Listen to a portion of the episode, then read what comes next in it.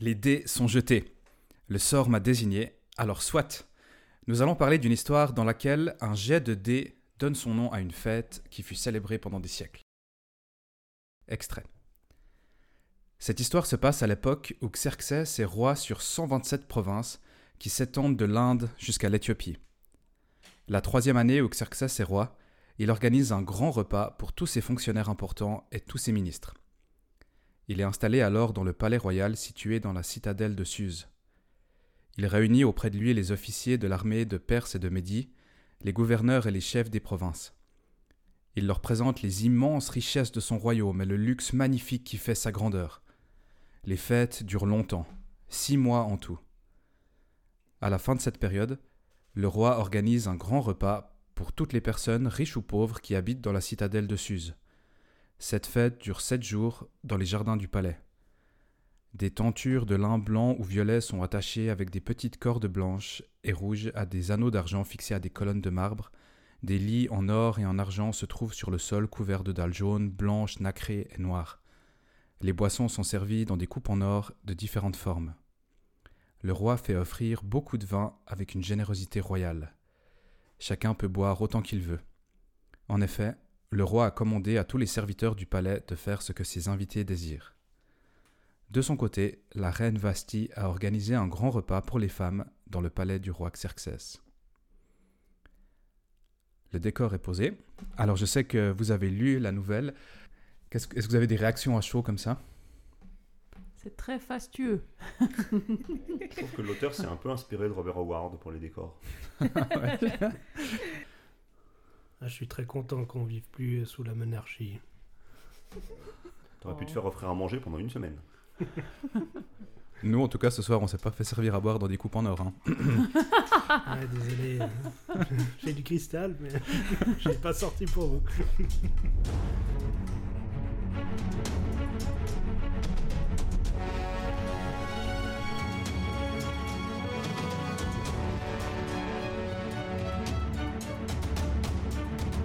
Bienvenue dans Infabula Veritas, le podcast où les banquets durent parfois six mois. Avec ce soir, l'Outsider. Salut Alors moi, actuellement, je lis la bande dessinée Oko. Euh, c'est, euh, ça se passe dans une sorte de Japon euh, fantasy euh, avec euh, des esprits et tout ça. C'est assez cool. La magicienne. Bonsoir, moi j'accompagne mon compagnon euh, sur les traces de Dracula. L'auteur. Moi, en ce moment, je suis dans la bande dessinée qui s'appelle Moi, ce que j'aime, c'est les monstres. C'est une autobiographie, euh, je ne sais pas à quel point réaliste, avec du fantastique et le Chicago des années 60. La penseuse. Bonsoir. Actuellement, je suis dans le nom du vent. Voilà, je suis au tout début, mais c'est déjà passionnant, donc euh, je me réjouis de lire la suite. Et moi-même, Leclerc. En ce moment, je suis en train de lire euh, la BD Black Sad.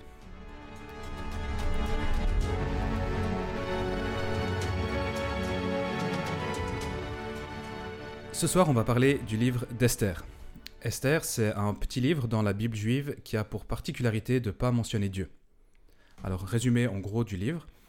Dans l'Empire perse, un empire présenté comme extrêmement prospère et très bureaucratique, le roi organise un banquet somptueux. Un peu bourré, il appelle sa femme pour la faire parader devant ses ministres, mais elle refuse de se présenter. Les ministres suggèrent alors au roi qu'une telle désobéissance pourrait inspirer d'autres femmes du royaume à désobéir à leur mari. Ce serait dramatique, imaginez. N'est-ce pas? Alors il lui suggère de la répudier et d'organiser un concours de beauté pour trouver sa nouvelle femme. Logique. Normal. Esther, une étrangère orpheline, juive, qui a été euh, déportée de son pays pour euh, être amenée ici, entre dans le concours. Mais personne ne sait qu'elle est juive. Elle est très belle et manifestement efficace au lit, puisque le roi, après avoir passé une nuit avec elle, l'a choisie pour reine. Mardoché, son oncle, veille sur elle avec beaucoup de sollicitude. Entre Aman, le premier ministre du roi, un homme orgueilleux et insécure. Aman est frustré que Mardoché refuse de s'incliner devant lui, quel affront, alors il demande au roi s'il peut, en toute simplicité, éditer un décret qui stipule qu'il faut tuer tous les juifs du royaume à une date fixée quelques mois plus tard. La mesure. Tout à fait. Extrêmement proportionné. Le roi, euh, bien sûr, comme dans- partout dans cette histoire, accepte. Euh, la date est tirée au sort par jet de dés, en hébreu les Purim, et elle est publiée et annoncée dans tout le royaume. Esther est choquée, consternée, et elle fait un stratagème pour essayer de sauver son peuple. Elle organise un banquet pour le roi auquel elle invite aussi Aman. Aman est super heureux d'être invité au banquet très très exclusif du roi, mais en même temps très fâché que Mardoché continue d'exister. Alors il discute avec sa femme qui lui suggère de construire un pieu de 25 mètres pour l'empaler. Aman trouve que c'est une bonne idée et fait construire ce pieu. La mesure, deuxième du nom. Au banquet, le roi demande à Esther ce qu'elle veut comme cadeau, et elle demande tout simplement que son peuple soit sauvé et que l'homme qui les menace soit arrêté. Et quand le roi demande qui est cet homme, elle répond que c'est Aman. Le roi, fou de rage contre Aman, sort de la pièce. Aman sent que ça va mal tourner pour lui, alors il se jette sur la reine pour la supplier de l'épargner, et juste à ce moment-là, le roi rentre dans la pièce et pense que Aman est en train de séduire sa femme, et donc en train de voler sa place. Et il décide donc de le faire empaler sur le pieu que Aman avait préparé lui-même pour Mardoché. Et nomme Mardoché Premier ministre. Malheureusement, le roi ne peut pas annuler euh, le décret qu'il avait déjà édité, qui stipulait de tuer tous les juifs à une certaine date, mais il permet à Esther et Mardoché d'en faire un autre, comme ils veulent. Et Esther et Mardoché font un décret qui dit que le jour venu, les juifs auront le droit de se défendre par les armes contre toutes les personnes qui vont les attaquer. Le jour arrive, les juifs se défendent bien, massacrent tous ceux qui s'attaquent à eux. Beaucoup de sang coule, c'est la fête, et pour s'en souvenir est instaurée la fête de Purim. Épique. Épique, ouais. On a donc une histoire vieille de plus de 22 siècles, qui traverse les âges pour parvenir jusqu'à nous en chevauchant un livre religieux, la Bible. Et cette histoire, qui ne parle pas de Dieu, mais qui parle d'alcool, de sexe, d'intrigue, de racisme, avec des personnages hauts en couleur, avec des coïncidences complètement improbables et des rebondissements surprenants, cette histoire fonde une fête religieuse qui continue d'avoir lieu chaque année. Alors moi, je trouve ça assez fascinant. Oui, ça c'est sûr. À partir de ça, voici le tripode que je vous propose. 1. Qu'est-ce qui fait une bonne histoire? Est-ce que les codes changent avec le temps? 2. Comment est-ce que le genre littéraire qu'on attribue à un récit va changer la lecture qu'on fait du récit en question? Et 3. Y a-t-il des mythes modernes, des récits aujourd'hui qui fondent et justifient des pratiques contemporaines? Le tripode, c'est trois points, on discute. Premier point du tripode. Cette histoire a plus de 2000 ans. Alors en faisant abstraction du style, et en particulier du style littéraire qui a évolué, est-ce que les composantes de ce qui font une bonne histoire ont changé avec le temps? Est-ce que c'est, d'après vous, une bonne histoire? Clairement. Moi, je l'ai trouvé pas mal à la lecture. Je le connaissais pas et je l'ai lu avec, un- avec plaisir. Je pense qu'il y a un certain nombre de, euh, de composants euh, déjà du- d'un récit, euh, c'est-à-dire euh, un antagonisme assez violent. Euh, C'est une histoire avec, euh, avec une situation un peu extrême, un roi euh, super puissant, euh, euh, des peuples, un peuple entièrement menacé. Il y a, c'est assez sanglant, je veux dire, il y a, Mm. on compte les morts, comme tu, tu le dis pas, mais euh, il y a quand même quelques, il y a plusieurs milliers de morts qui sont, qui sont décomptés. 75 000. 75 000 morts, voilà, oui, c'est rien quoi. Euh, en plus, il y a des jolies filles, enfin au moins une, et euh, puis qu'on devine pas très habillées. Donc euh, c'est aussi un sujet, euh, non, enfin, sans, sans- en soit dit en plaisantant, c'est le fait de mettre euh, une dimension érotico-sexuelle dans une histoire, c'est un truc qui attire le, qui attire le récit, qui attire le lecteur Mm. ou le- l'auditeur dans le récit. Donc il y a un certain nombre d'éléments, il y a, il du- il y a du sang, il y a du sexe, il y a, il y a un enjeu euh, géopolitique euh, important, donc euh, ouais, c'est plutôt une bonne histoire. Alors, j'avoue que j'avais trouvé le style un peu lourd à lire, parce qu'effectivement, il y a des, des contrastes et des choses qui paraissent euh, bah, tellement démesurées qu'à un moment donné, on se dit, mais quelle est la logique du truc Euh, Après, je pense que c'est une bonne histoire, parce que, enfin, et je pense que ce qui fait une bonne histoire a, à mon sens, pas évolué. Mm. Parce que finalement, l'humain lui-même, sur certaines. Ben voilà, ce qui, ce qui fait pour moi une bonne histoire, c'est ce qui va toucher l'émotion chez les gens. Mm. Euh, et ça, je pense que ça n'a pas évolué en 2000 ans. Euh, les formes ont changé, les codes sociaux ont changé, mais l'être humain reste un être d'émotion. Euh, après, voilà, je pense que c'est- c'est ah, j'ai presque envie de dire que c'est une histoire moderne, quoi. C'est l'orgueil masculin. euh, ah, ma femme me désobéit, alors hop, je change de femme. Et euh, ah, lui, euh, c'est mon rival, il veut me piquer ma place. Donc c'est vraiment de, une, histoire d'ego, quoi. Et ça, c'est encore. on en retrouve encore tellement tous les jours. Donc, Mais ça m'a plu comme lecture, j'ai bien aimé lire. C'était intéressant comme découverte. Et le personnage d'Esther reste un personnage euh, encore assez actuel, je trouve. Enfin, c'est une femme forte euh, qui sait ce qu'elle veut. Alors bon, elle est jolie parce qu'il faut bien que elle ait sa place dans une histoire d'homme, donc fatalement elle est jolie. mais euh, C'est vrai. mais ouais, elle, prend bien sa place euh, et puis euh, bah, elle hésite pas à faire en parler un mec quand même. Elle, elle- elle maintient le suspense quand même vis-à-vis du, du roi à un moment donné. Je sais plus si elle, euh, elle, elle dit qu'elle va lui organiser un repas, mais pas tout de suite, puis elle le fait, elle le fait attendre comme ça pendant. Elle le fait en deux temps. fois. Mhm. Ouais, ouais, il y a, il y y a toute une histoire là-dessus où on sent qu'elle elle attise en fait la tension. D'abord, et elle, elle le attire l'attention du roi que- en entrant dans la cour intérieure du roi et l'endroit où si on entre, euh, elle prend le risque parce que celui qui entre sans avoir été invité est condamné à mort, Mhm. à moins que le roi le désigne avec son sceptre d'or. Le Ouais, roi la désigne ça. avec son sceptre d'or. Et après, Et là, le roi lui demande qu'est-ce que tu veux? Donc elle aurait pu demander là ce qu'elle veut, mais elle dit ce que je veux, c'est t'inviter à un repas. Ouais. Et à la fin de ce repas, le roi lui dit mais qu'est-ce que tu veux? Et elle dit j'aimerais t'inviter à un deuxième repas. Donc effectivement, ça, elle, ouais, fait, elle euh, elle dit J'aimerais Ouais. t'inviter à un repas pour honorer un homme en plus. Mhm. Et euh, Aman croit Ouais, c'est bon, ouais, c'est bien qu'il a reconnu mes talents.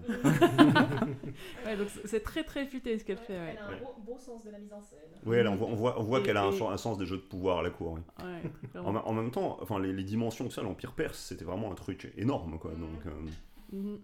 donc- Mais voilà, les jeux de pouvoir, c'est aussi quelque chose qui est, qui est encore tout à fait actuel. Donc, euh. Mhm. Les jeux de pouvoir et les la question de racisme en fait. Là on a ou de migration même parce qu'on a un peuple qui est, enfin, qui est une minorité ethnique ici euh, dans un royaume et puis il y a toutes les questions euh, d'intégration, l'insécurité de ce peuple, les menaces, les craintes, euh, tout ce qu'il y a là autour. Mais ça, c'est justement quelque chose qui est étonnant dans ce récit, c'est qu'en fait, à la base, euh, le Haman, c'est plus qu'il aime pas son rival, mais en fait, il- les Juifs, il les connaît pas, puis ça se trouve, il connaît même pas leur culture. C'est juste qu'il aime pas ce gars-là, donc il dit, je veux éradiquer ce gars-là, et ça, et ça devient quelque chose qui est complètement disproportionné. Mais je suis pas sûr qu'à la base, il soit motivé par le racisme, lui. Mais là, là tu es en train de faire de l'interprétation d'un des trucs les plus curieux du récit, qui est euh, pourquoi euh, et cette réponse complètement démesurée de Haman. On a l'impression qu'il manque un truc. Euh, du style, euh, un juif m'a marché sur le pied quand j'avais 5 ans, ou euh, j'en ai toujours voulu. Enfin, non, enfin, il manque, il, il manque un élément de récit. On pourrait imaginer, par exemple, que Haman a en réalité des intérêts particuliers dans l'affaire qui lui sont personnels. Si on, si on devait le mettre en film, on, on chercherait à justifier ça. Mhm. En même temps, même avec ce qui est donné juste dans le récit comme ça, on a euh, Haman qui est un homme de pouvoir, il a, c'est le premier ministre, et puis il voit quelqu'un qui est en train de grimper en influence dans le royaume, et ça peut suffire à... Mais enfin, Mar- Mar- Mardoché monte pas en influence, à ce moment-là, il se tient juste à la porte. Et la seule influence qu'il a, c'est euh, de dénoncer deux soldats euh, donc, qui ont dit Oh, le roi nous énerve, on va lui coller une tarte. mhm. Ah bon, il y a ça dans le récit? Oui. Ouais. Oui, oui, c'est... ouais. Ok. Et après, c'est même noté dans les chroniques royales. Et au moment où il s'agit de faire condamner Mardoché, Ah, mais Mardoché a dit, a dénoncé ces deux types qui allaient me coller une tarte. C'est un homme bien. Comme quoi. Donc effectivement, il pourrait, on pourrait rajouter un peu de backstory. Euh, Mais on a envie de le faire. Mhm. C'est c'est quand tu le racontes, rien que ta manière de le raconter, de raconter le récit. euh, par exemple, tu dis euh, Mardoché, euh, Aman, un homme puissant et insécure. Euh, tu es en train de rajouter de la backstory en fait pour que ce récit qui en fait a une cohérence toute relative. C'est pour moi c'est une histoire bicyclette, c'est-à-dire que tant qu'elle avance, tu, tu elle tient, elle, elle roule quoi, mais euh, dès qu'elle s'arrête, elle tombe. Mhm. Donc euh, c'est là il y a quand même un certain nombre d'anomalies euh, très bizarres dans le récit qui nécessitent un peu d'explication. Ouais. Et ça de voir les, les commentaires dans la tradition, c'est super intéressant. euh, dans la tradition juive, par exemple, euh, quand le, le roi fait appeler sa femme pour venir, c'est dit qu'elle vient avec, il l'appelle à venir avec un diadème. Je sais pas si c'était un bijou d'une, euh, voilà, d'un symbolisme particulier. Et puis les commentaires précisent que le roi l'a fait venir avec ce diadème pour se l'habiller. Enfin, voilà, pour mettre un peu du cadre et qui explique la, voilà, la réponse de Vastille. Et c'est ça qui est intéressant dans ces histoires qui sont très très brèves, c'est qu'on est, on est appelé à remplir les trous en fait. Mhm. L'histoire nous dit pas tout et on est appelé à, à imaginer des choses. et ouais. C'est peut-être aussi un- une des clés qui fait que c'est assez intemporel, c'est qu'au final, euh, chacun peut le remplir euh, avec ses propres, euh, ses propres présupposés, ses propres envies, Oui, parce que- les personnages lui-même. Parce que les éléments narratifs sont. euh, Il y a des éléments narratifs forts qui s'articulent dans ce récit. Typiquement, l'édit qu'on ne peut pas annuler. Le fait que le, le roi qui envoie un édit, là, il y, a- il y a un truc, là. On sent bien qu'il y a quelque chose, il y a, il y a un jeu de, de scénario qui repose là-dessus. Mhm. Euh, le monde des femmes et le monde des hommes séparés. Le fait que la reine doive venir, que le fait que pour la reine de se déplacer c'est un enjeu, que le Vasti vient pas, elle est répudiée, Euh, Esther vient, elle gagne. Ouais, tout à fait. Bah, quand même, le roi, il est très très bête. J'avoue, ah, mais j'avoue. Ah ouais, complètement. C'est incroyable. Il est si C'est- C'est une passif. espèce de morceau de pâte à modeler qui, qui, qui va là où le vent souffle. Oui, C'est ça. N'importe qui lui propose n'importe quoi et il signe. c'est ça. Moi, ça m'a vraiment énervé en lisant, en tout cas. Et Ok. les personnages de pouvoir aussi stupides, ça m'énerve. Pourtant, dans l'histoire, il y en a quelques-uns où tu te dis, mais. Même, même, euh, assez proche de nous. Oui. ça Toute dénonce. ressemblance. Oh, avec- tu as quelqu'un en tête euh. Ça dénonce. Oh, tout le monde a cliqué en tête.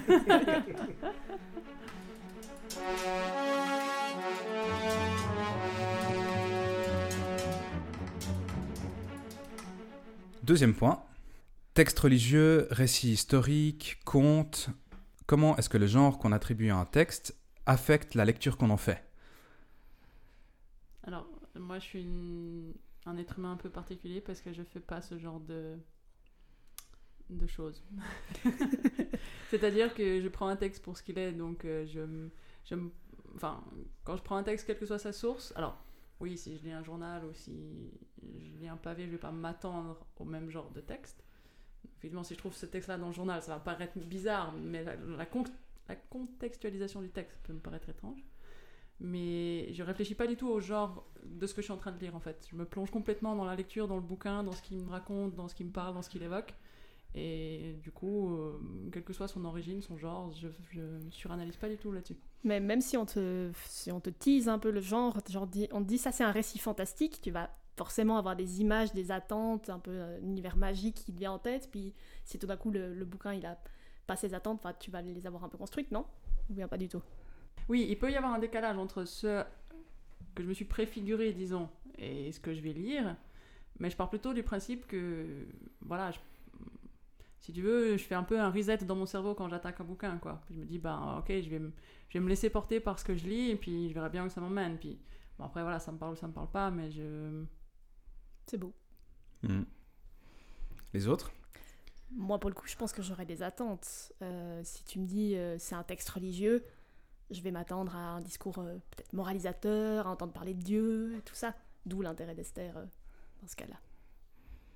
Ouais, enfin, moi j'ai l'impression que les attentes, ça construit aussi l'envie de, de se plonger dans, un, dans une œuvre, en fait. En tout cas pour moi. Mm. Je suis assez sensible au teasing. Le chien est d'accord. Mais c'est- c'est- sur, sur le principe, tu pourrais, tu pourrais m'amener un bouquin, genre, que je connais vraiment pas, tu me dis, il est trop cool, lis-le. Euh, J'aurais tout autant de plaisir à le lire, quoi. Après, je, je verrai bien si j'aime le style ou pas, mais sur le principe, ça m'empêchera pas d'avoir du plaisir à le découvrir, en tout cas. Moi, j'ai abordé, le texte euh, comme étant un livre biblique, donc c'est un livre, quoi. Donc c'est un texte qui est à prendre euh, déjà en, en tant que lui-même. Euh, après, bon, qu'il soit biblique, j'ai lu suffisamment de trucs un peu bizarres dans la Bible et un peu hors de ce qu'on imagine qu'il y a dans la Bible pour me dire qu'il peut y avoir des choses surprenantes. Après, j'ai quand même été surpris par le texte parce que pour moi, il, est, ba- il a basculé de la chronique historique au euh, un peu fantasmé et tout ça, au, au- au, disons au roman historique quoi, au conte. C'est-à-dire qu'au début, euh, il y a tout un tas de notations réalistes, euh, plein de mentions, euh, comme il est dit dans les chroniques, à la au troisième jour du huitième mois, euh, comme ça, et euh, les 127 provinces de l'Éthiopie jusqu'à je sais plus où, etc. Donc plein de mentions qui, qui ancrent le texte dans, dans un contexte historico-géographique, et on a l'impression qu'on va lire un texte historique comme il y en a dans la Bible.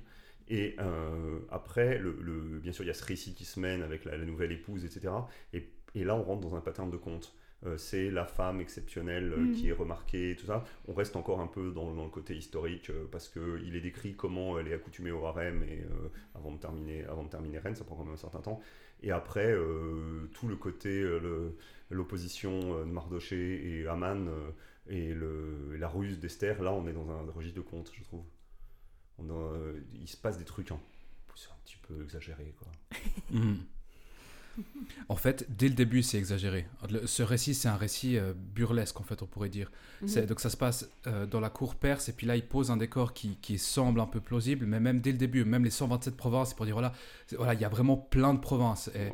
de voir toutes ces références au texte de loi, et on voit le, rapport à la loi, enfin, c'est un élément du récit qui revient constamment avec le roi qui est, coincé dans ses propres édits, et puis il y a une parodie de ça aussi. Absolument certain. Enfin, moi, c'est pas la perception. euh, j'ai pour avoir, enfin, je connais pas grand chose à la Perse, mais euh, je connais ce qui est exposé au Louvre.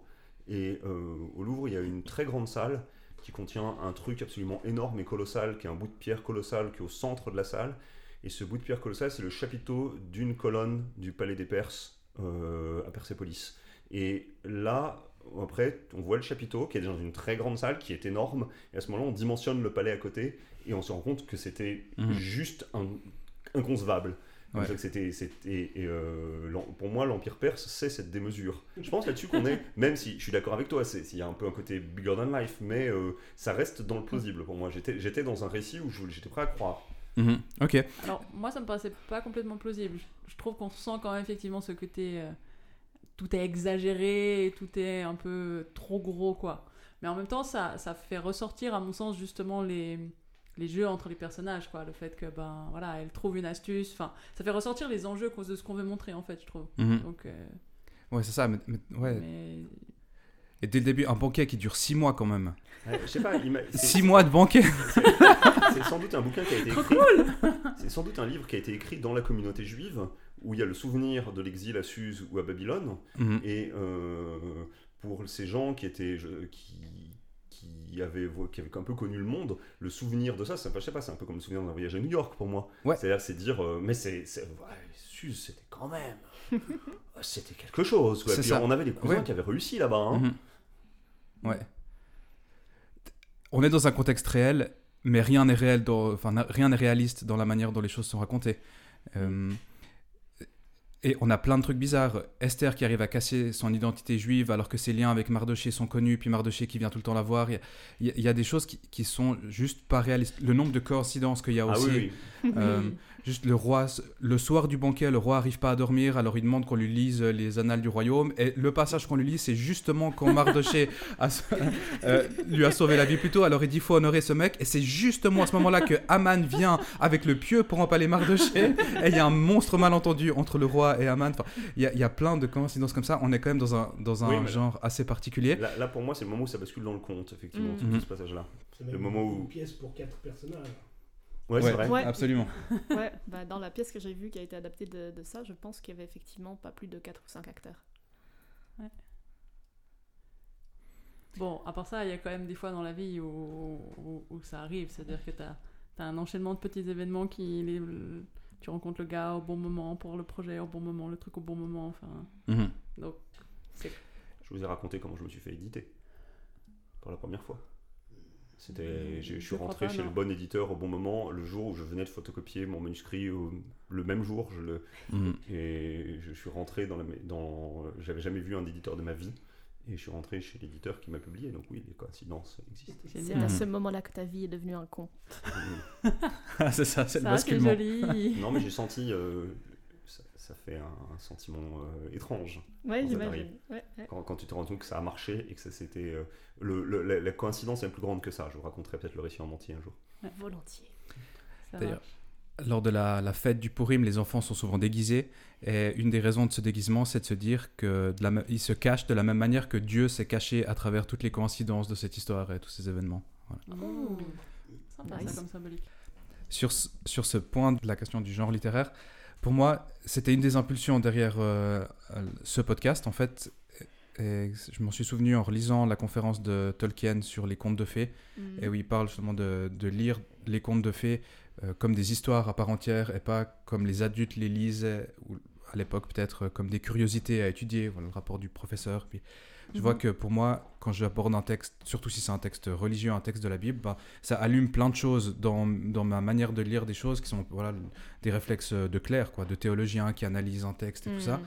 Et, et pour cette fois-ci, là, j'ai fait l'effort de lire le texte, et d'ailleurs, je l'ai lu sans tous les versets, tout- sans tous les petits numéros, les machins qu'il y, a- qu'il y a dans la Bible, pour vraiment le lire comme si c'était n'importe quelle histoire, pour essayer de me, me laisser porter par elle. Mhm.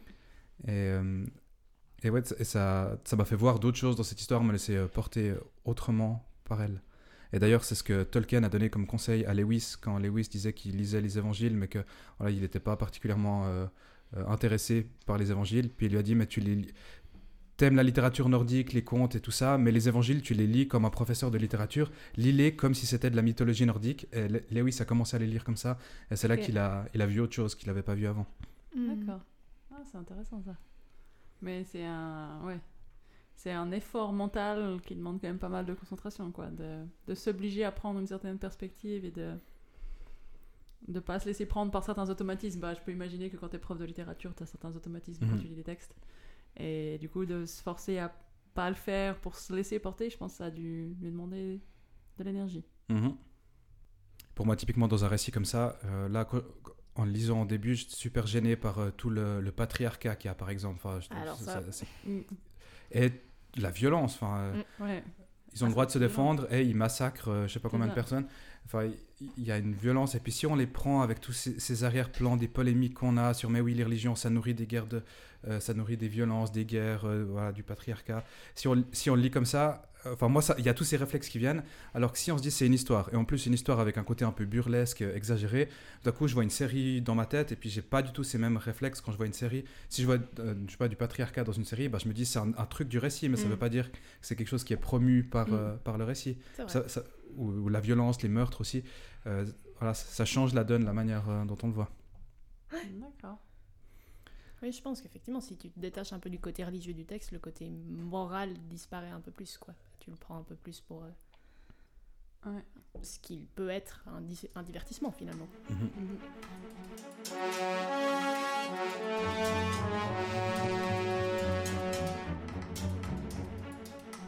Une définition du mythe, c'est le mythe, c'est un récit euh, vrai ou faux, c'est pas ça qui est important, mais qui fonde des valeurs et une pratique sociale. Ici, par exemple, euh, clairement, la fête du Purim, c'est dans le récit, le, le récit le dit explicitement à la fin. Et donc, ma question, c'est est-ce qu'il y a, d'après vous, dans ce sens, des mythes modernes? Des histoires qui accompagnent, qui fondent, qui justifient certaines de nos pratiques euh, contemporaines?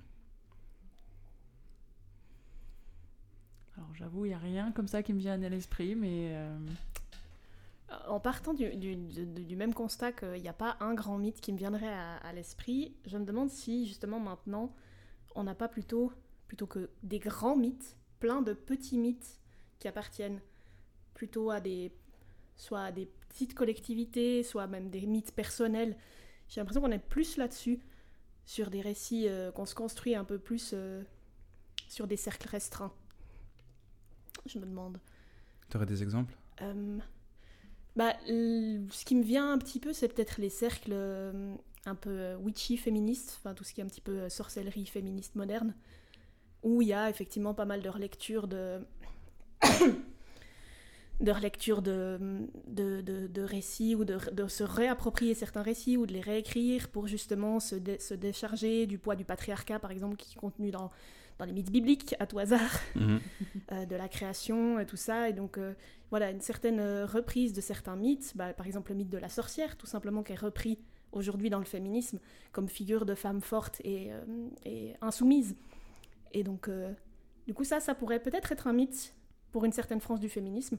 la sorcière, qui est devenue une figure, euh, voilà, par, par son histoire, euh, qui, qui, qui dépasse euh, ce qui en a été fait historiquement et puis qui est source d'inspiration et source de, de rébellion face au, au patriarcat, par exemple. Mhm.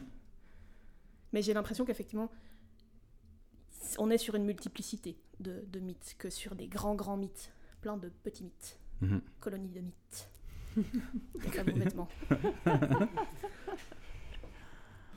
Ouais.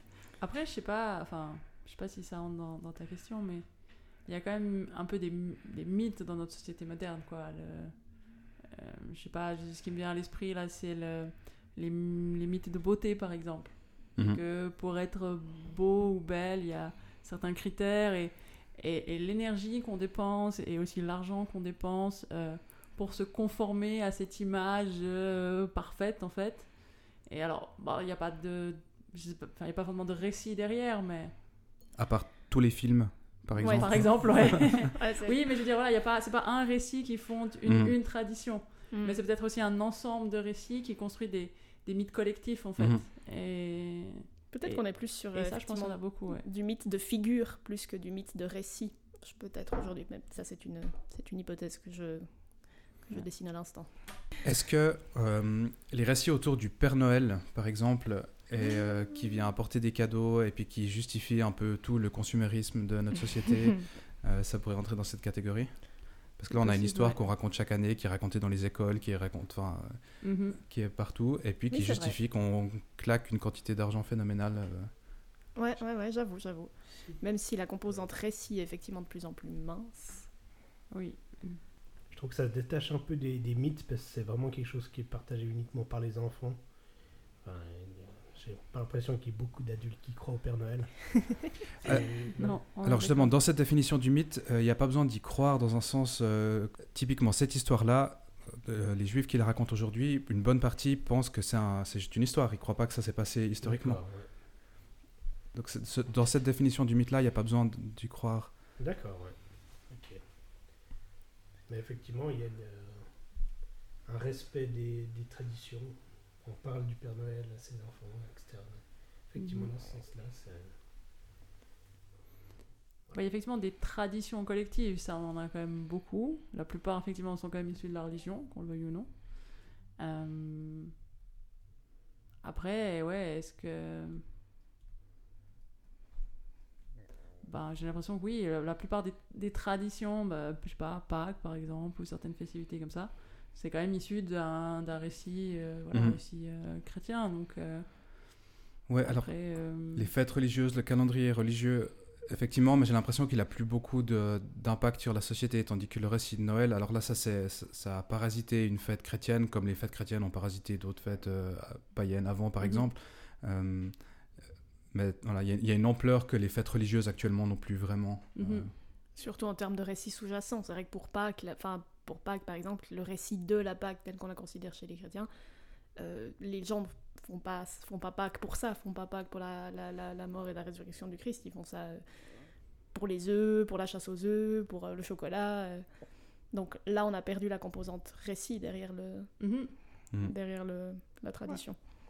Mais Même si c'est issu d'un récit, mais on l'a perdu, je pense, pour une bonne partie. Ouais, mais c'est aussi un peu le cas pour Noël, je pense, dans certaines familles. Ah oui, alors le, le, le, le, C'est- le- le- le fondement mythique chrétien de, de, de Noël, oui, oui, alors ça clairement, mais après, effectivement, la figure du Père Noël, elle est omniprésente, Mhm. pour le coup, à Noël. C'est là qu'on est plus dans le, cultu- le culturel et moins dans le religieux. Mhm. Mhm. Mais cette distinction typiquement entre religieux et culturel, c'est une distinction moderne qui, bah, là dans ce cadre du récit par exemple d'Esther, c'est une distinction qui se pose pas. C'est-. Nous on l'a fait maintenant, on la projette maintenant, mais Mm. dans d'autres cultures elle n'existe pas. Ah oui, la, la religion est clairement fait partie de la culture. Mhm. Moi, je me demandais si on pourrait pas avoir d'une certaine manière euh, l'économie qui est basée aussi sur un récit, alors moins une histoire qu'on raconte, mais un bout quand même, euh, bah, typiquement le, un récit d'une euh, de croissance et de Mm. prospérité, où voilà, on, on- on- on raconte quelque chose sur l'humanité, où on, on vient un peu des hommes des cavernes, et puis petit à petit on maîtrise la technologie, puis avec la technologie on se construit un environnement qui est, qui est plus solide, puis on se construit un récit qui est aussi raconté dans les Mm. écoles, et qui, est, qui nourrit vraiment notre compréhension de qui on est, comment on est, comment on fonctionne du Mhm. fait qu'on doit produire et consommer, trouver notre place dans la société pour faire partie de cette grande machine qui fonctionne et participer un peu à cette grande croissance qui va accessoirement nous sauver de tous les problèmes qui nous menacent. Et effectivement, comme c'est un récit plutôt implicite, c'est assez difficile de s'en détacher, d'où l'importance effectivement de pouvoir proposer des contre-discours ou des contre-mythes dans ce sens-là. Mhm. je me dis. Pour, euh, ouais, si on, si on parle du capitalisme et tout ça, ben, effectivement, on est sur un mythe euh, plutôt dévastateur, Mhm. mais un mythe sous-jacent que beaucoup remettent pas en cause, puisqu'il Mhm. est tellement, tellement là qu'on le voit plus. Et du coup, de, ouais, de proposer d'autres récits, d'autres alternatives de réalité, c'est peut-être aussi une des forces des récits, Mhm. de pouvoir expliciter une vision du monde et dire, bah voilà, la vision du monde qu'on partage, c'est pas forcément la bonne, en voici une autre que je vous explicite, et puis comme ça vous pouvez vous en, serrer- vous en saisir activement. Ouais, développer l'esprit critique en fait, de dire euh, c'est pas parce qu'on vous apprend ça que c'est la vérité absolue et que ça peut valoir la peine d'aller voir comment ça fonctionne ailleurs pour se rendre compte un peu des réalités aussi des autres gens quoi. Ouais, peut-être ça, ou, ou même des choses très, très douces. Moi, je pense à chaque, à chaque fois que je, je vois un, un- un Miyazaki, par exemple, qui est très axé écologie et très axé euh, une communion avec la nature, bah, à chaque fois, je me dis, mais oui, c'est vrai. C'est hyper subtil. Le récit, il te dit, bah, il y a un récit dominant de, de l'homme qui veut, bah, par exemple, Princesse Mononoke, qui est un des derniers que j'ai vu, que j'ai revu, où il y a vraiment cette opposition euh, nature, euh, nature vs euh, culture humaine. Et effectivement, bah là, y a, les enjeux sont explicités et puis propose des, al- des alternatives et des. Ouais, et donc ça, c'est pour moi la force des récits euh, en ce Mhm. sens-là. Ouais, je suis d'accord. ouais. On a sous les yeux la- l'affiche de l'exposition Monde imparfait qui avait eu lieu à la Maison d'ailleurs, et puis qui montrait justement comment les utopies et les dystopies, c'est des manières de, de révéler les récits qui sont sous-jacents et qui sont opérationnels dans notre Mhm. culture, et, Mhm. et aussi les, les aspects mortifères qui en découlent.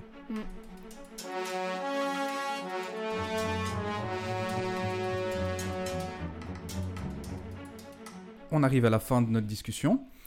Si vous voulez aller plus loin, euh, vous pouvez trouver ce récit d'Esther dans euh, la Bible, à peu près n'importe quelle Bible que vous trouvez à peu près n'importe où. Oui, alors désolé, mais je contemple pas beaucoup d'endroits dans mon quotidien où je peux trouver des bibles, mais c'est pas grave. Tu vas chez ta grand-mère, elle a probablement une étagère poussiéreuse sur laquelle, ou tu vas dans un hôtel, puis tu un des tiroirs. Je sais pas s'il y a encore dans les hôtels. Euh, non, pas mal d'hôtels il y a encore, ouais. Les hôtels, je peux essayer, ouais. Si vous voulez faire l'expérience de lire la Bible sans euh, tout ce qui distrait, les numéros de versets, de chapitres, tout ce qui rend le texte euh, un, peu euh, bizarre et de le voir plus comme un roman plus fluide, le site sola-scriptura.fr propose de télécharger en PDF tous les livres de la Bible pour pouvoir les lire comme ça. Et un peu dans le même genre, Excelsis a édité en 2018 La Bible, une expérience ensemble, le Nouveau Testament dans un autre ordre et comme un roman en enlevant tout ce qui distrait.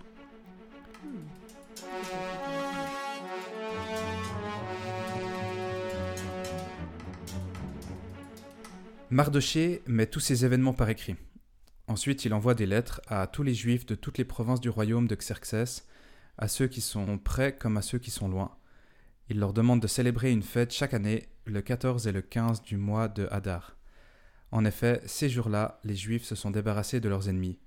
Au mois de Hadar, leur désespoir s'est changé en joie et leur malheur s'est changé en bonheur. Ils doivent donc se souvenir de ces événements en célébrant une joyeuse fête.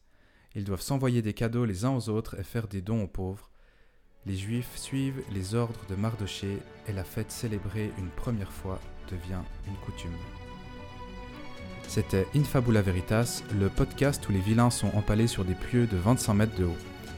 On se retrouve au prochain épisode pour une nouvelle expédition humani-fantaisiste. A bientôt À bientôt